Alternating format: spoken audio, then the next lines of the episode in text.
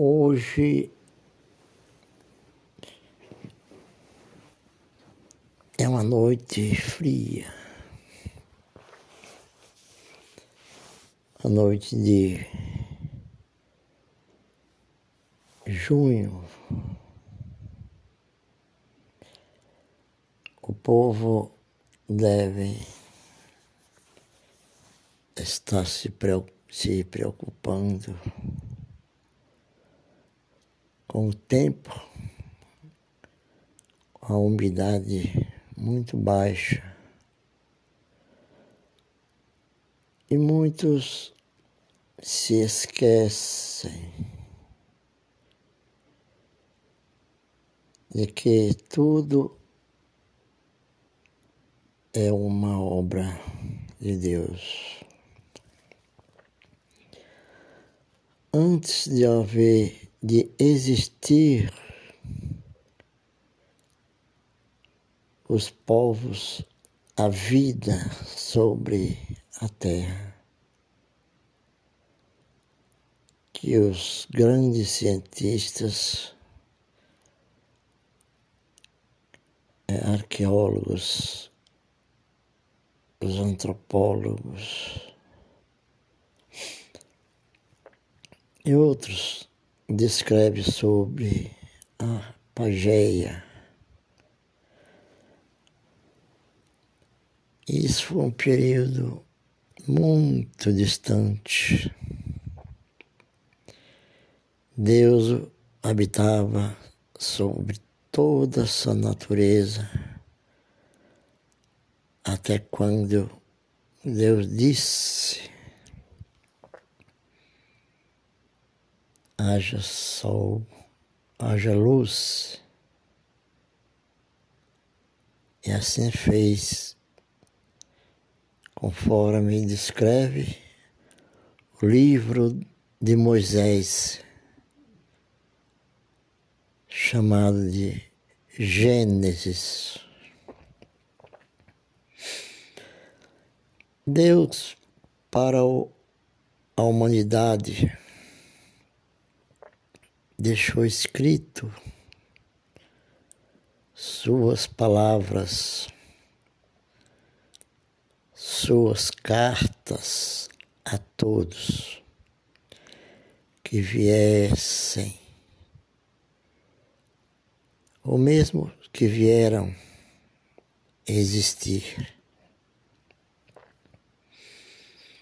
sobre a terra. Deus fala conosco através das cartas que estás descrito no Velho Testamento, nos livros do Antigo Testamento, livro dos profetas, livro dos juízes, livro de Gênesis mesmo, Levíticos, todos os livros. Deus preparou cartas para a humanidade. Existem pessoas que insistem em criar grupos dentro das igrejas que chama-se Uma Carta para Deus. Não há, nós não temos a capacidade de mandar carta para Deus, pois Deus já deixou suas cartas escritas na língua de um povo e preparou homens para que traduzisse suas cartas de acordo com o tempo e as ferramentas que lhes eram disponibilizadas nas questões de traduções das Escrituras. Uma carta para Deus é apenas a fé. A fé, a oração, essa carta nós podemos chegar até o coração do Senhor. Deus deixou as cartas para que nós lêssemos e tentasse compreender aquilo que Ele está falando ao seu povo. Deus pergunta a cada um, porque cada um de nós somos selados, fomos selados pelo Espírito Santo desde os dias de Abraão. Quando Abraão, triste e perturbado,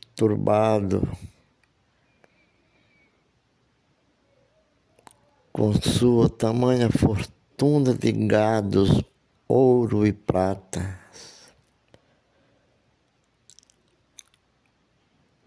Deus fala a Abraão e Abraão diz para o Senhor: a quem deixarei a minha herança? Para meus servos, meus fiéis servos. Deus chama Abraão para que ele conte tudo aquilo que ele estava vendo naquela noite de céu límpido E Abraão conta as estrelas e não consegue enumerá-las. Volta a contar novamente e não consegue enumerá-las. Contou as estrelas, diz aquela, eu não tinha visto, mas vou contar de novo, incluí-la. Deus disse, Abraão, serás tu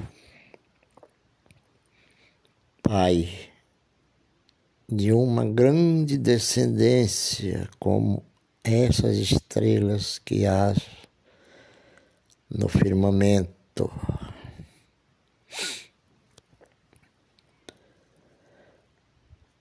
Abraão ama ao Senhor e o Senhor diz: Se tu uma benção, Abraão. Ali o Espírito Santo de Deus já escrevia ao seu povo a,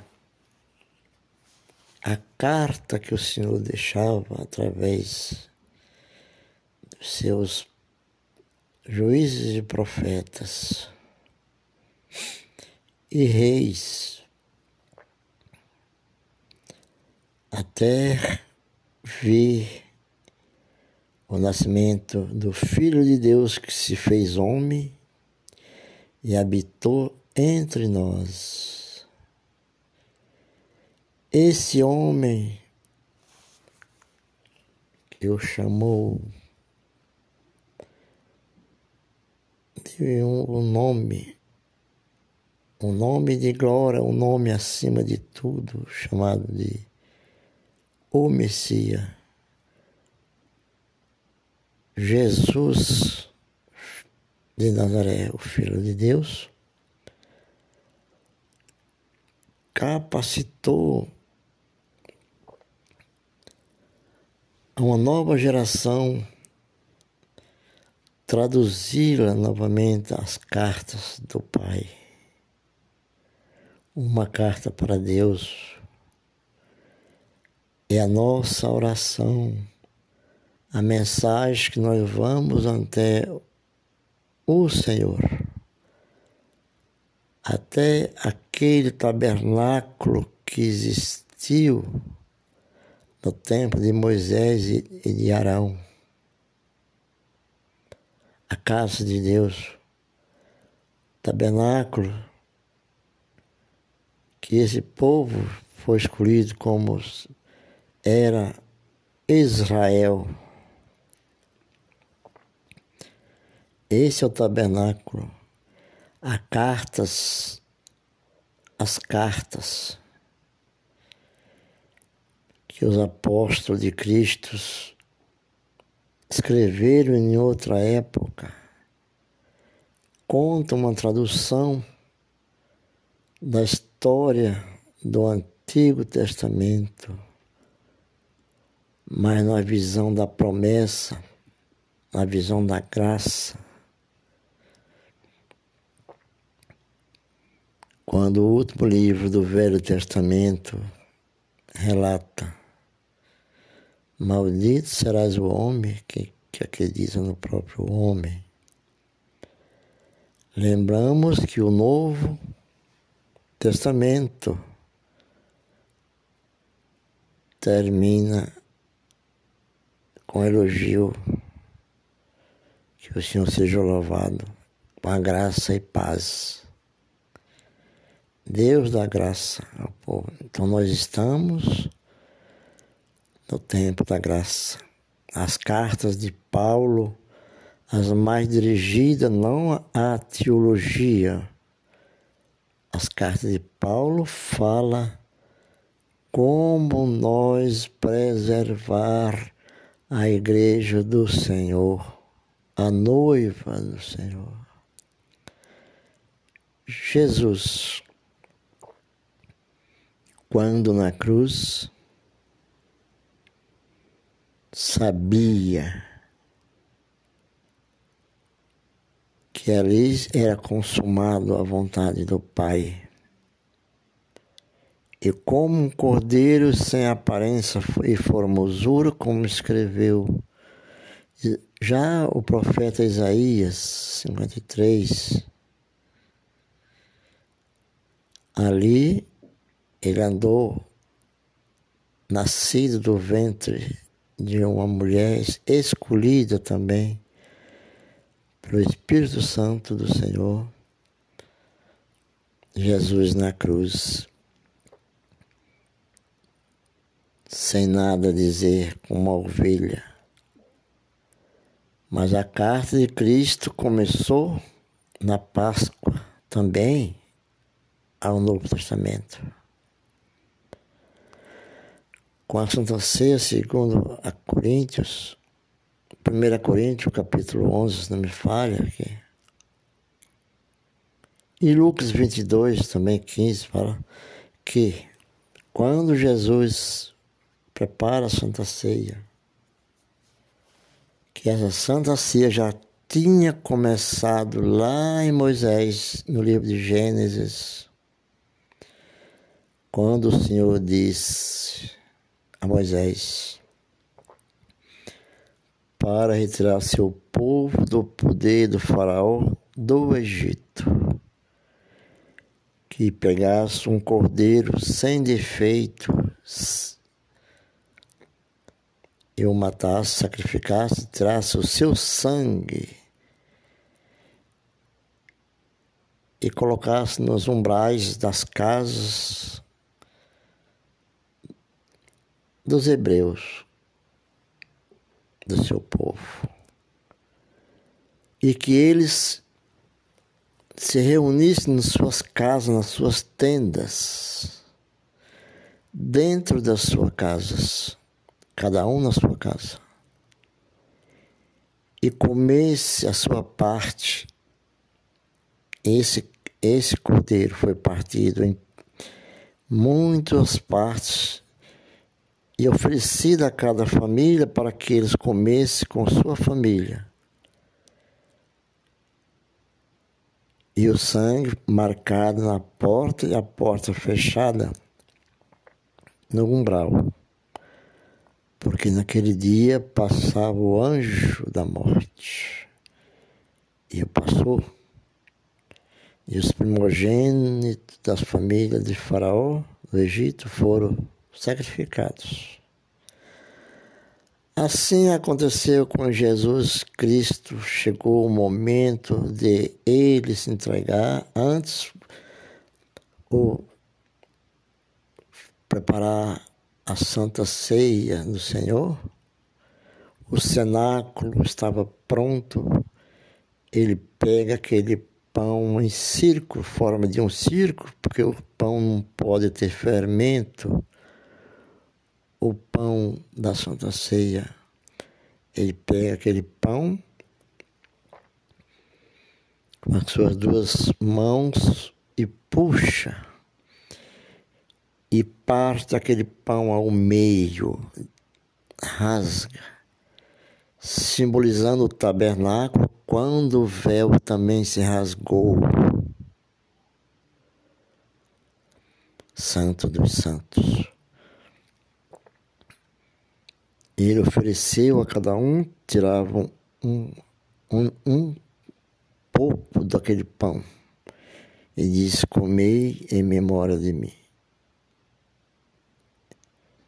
É, ou beber este sangue em memória de mim e comei essa carne em memória de mim. Essa carta que Jesus deixou para nós seguirmos estava sendo consumada pela vontade do Pai. Quando Jesus vai ao sacrifício do Calvário, ele está entre dois elementos periculosos, ladrão. E jamais ele reclamava, mas os ladrões falavam, julgavam condenava sem o julgamento do Senhor. Ele ouvia. E um reclama que lembrasse dele quando estivesse com o Pai. Mas Jesus, naquela agonia e aflição, quando com sede não, mas para que agonizasse, dava vinagre, deram-lhe vinagre. Chega um momento que demorava, aquela cena, Jesus como um cordeiro no matadouro.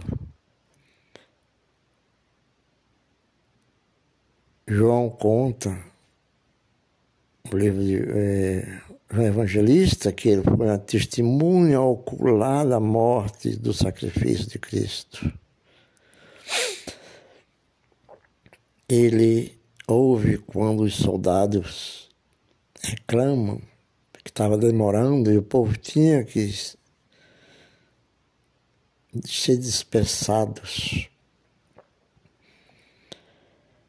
E Jesus, lá no Calvário, os ladrões, o centurião ordena que eles pegassem aquelas marretas fora de machadinha e fosse até a cruz e quebrasse a perna, os joelhos. E ele quebrou dos dois ladrões. E os dois ladrões, sem apoio das pernas sobre o madeiro, seus braços ficaram pendurados, segurando o peso, pois suas pernas não mais se apoiavam no madeiro. E Jesus continuou lá quieto firme. Eles chegaram, olharam e disseram: Toca para estar mortos. Bateram nele no joelho, não quebrou, não tinha nada para quebrar. Pegaram a lança e furaram do seu lado, seu corpo conta alguns historiadores que saiu sangue. Mas Jesus estava indo para o Pai, apenas o seu corpo estava ali. Essa cena do Calvário, Jesus provou que aquele sangue que tinha acontecido lá no Egito, o cordeiro morto, levado a carne distribuída a todos aqueles hebreus, e o sangue foi repartido, passado nas portas, lá em Gênesis. Se repetia ali como, como a conclusão do caminho da salvação. A Santa Ceia, quando diz tomar e beber, em memória de mim. E comei essa, o pão em memória da minha carne. Essa cena, Jesus estava fechando, selando o desejo do Senhor em forma de homem. Jesus, Deus estava em Cristo como homem. E assim apóstolo Paulo deixa as, 40, as 13 cartas escritas para que nós sigamos na obediência. Não criar ideias